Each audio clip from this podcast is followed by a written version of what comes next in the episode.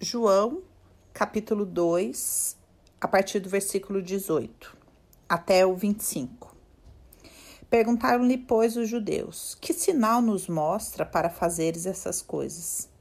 Lembra que ele tinha jogado todas as coisas no chão no templo, né? Jesus lhe respondeu: Destruí este santuário e em três dias o reconstruirei. Replicaram os judeus: em 46 anos foi edificado esse santuário, e tu em três dias o levantarás? Ele, porém, se referia ao santuário do corpo. Pausa. Aqui, nessa passagem toda do templo, nessa última parte que eu já conversei com vocês sobre toda a corrupção da religião, aqui Jesus traz uma nova mudança, né?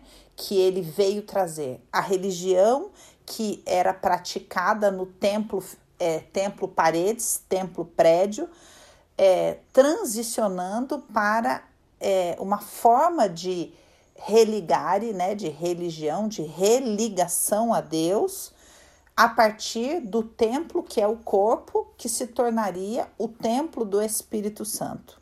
Então ele está anunciando em toda essa passagem que ele é, tira os cambistas é, do templo, né? Tira o negócio da religião, tira, é, condena, né? A corrupção da religião, a religião sendo usada como um meio para o favorecimento das coisas no mundo físico.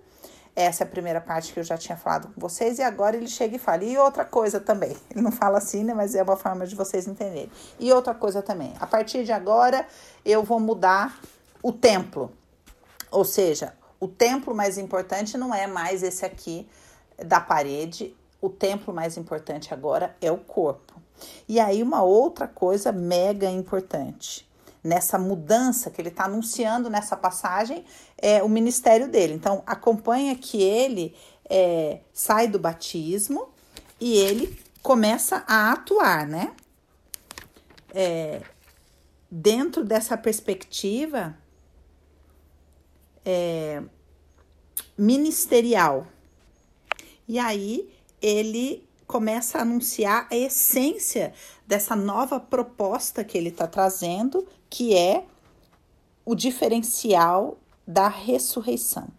Então, aqui diz: quando, pois, Jesus ressuscitou dentre os mortos, lembraram-se os seus discípulos de que ele dissera isso e creram nas Escrituras e na palavra de Jesus.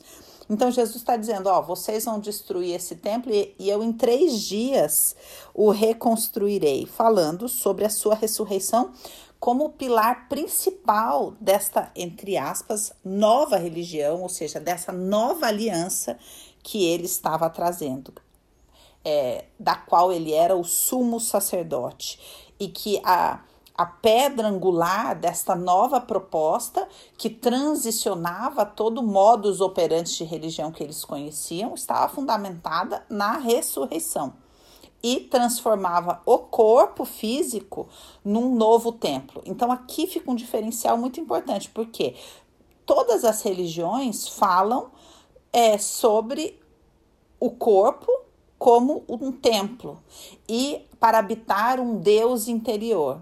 Só que aqui a gente precisa entender que só é possível através da ressurreição de Cristo, que nós aceitamos o sacrifício feito por nós e que promove a ressurreição do nosso próprio espírito e não a evolução do nosso próprio espírito, tá? Essa é a grande diferença. E aí, é, continuando, versículo 23 diz: Estando eles em Jerusalém durante a festa da Páscoa, muitos, vendo os sinais que ele fazia, creram no seu nome.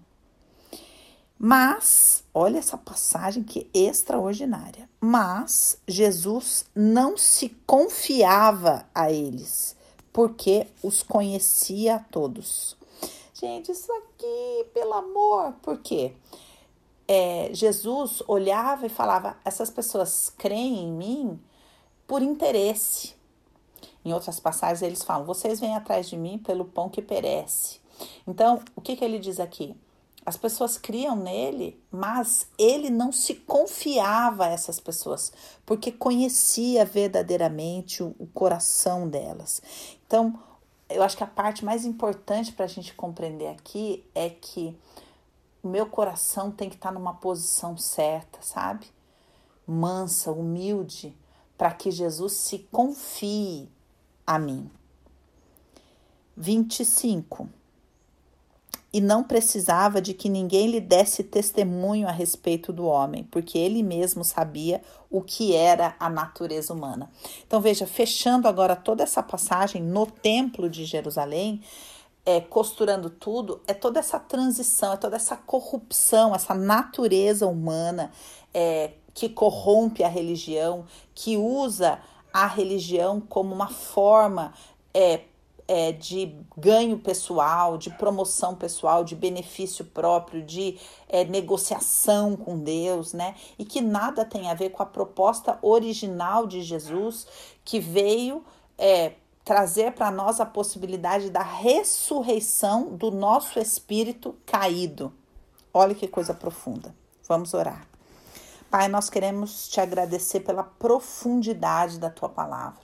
Queremos agradecer pela revelação maior daquilo que verdadeiramente é o sacerdócio de Jesus, o Cristo, aquele que haveria de vir.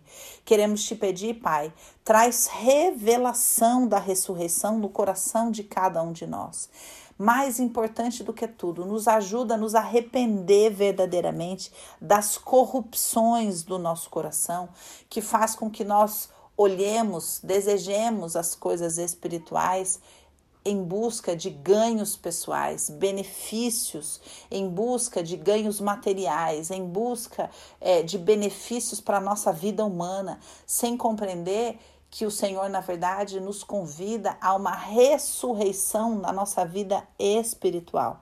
Essa é a essência dessa proposta e que nós possamos ser achados dignos disso que Jesus, ao olhar para nós, queira no seu coração se confiar a nós, que ele queira se revelar, que ele possa olhar no nosso coração e falar: para esses eu posso me confiar, porque o coração deles é manso, humilde, puro e verdadeiramente deseja as coisas do alto. Revela-te para nós, Senhor, nós te pedimos em nome de Jesus. Amém.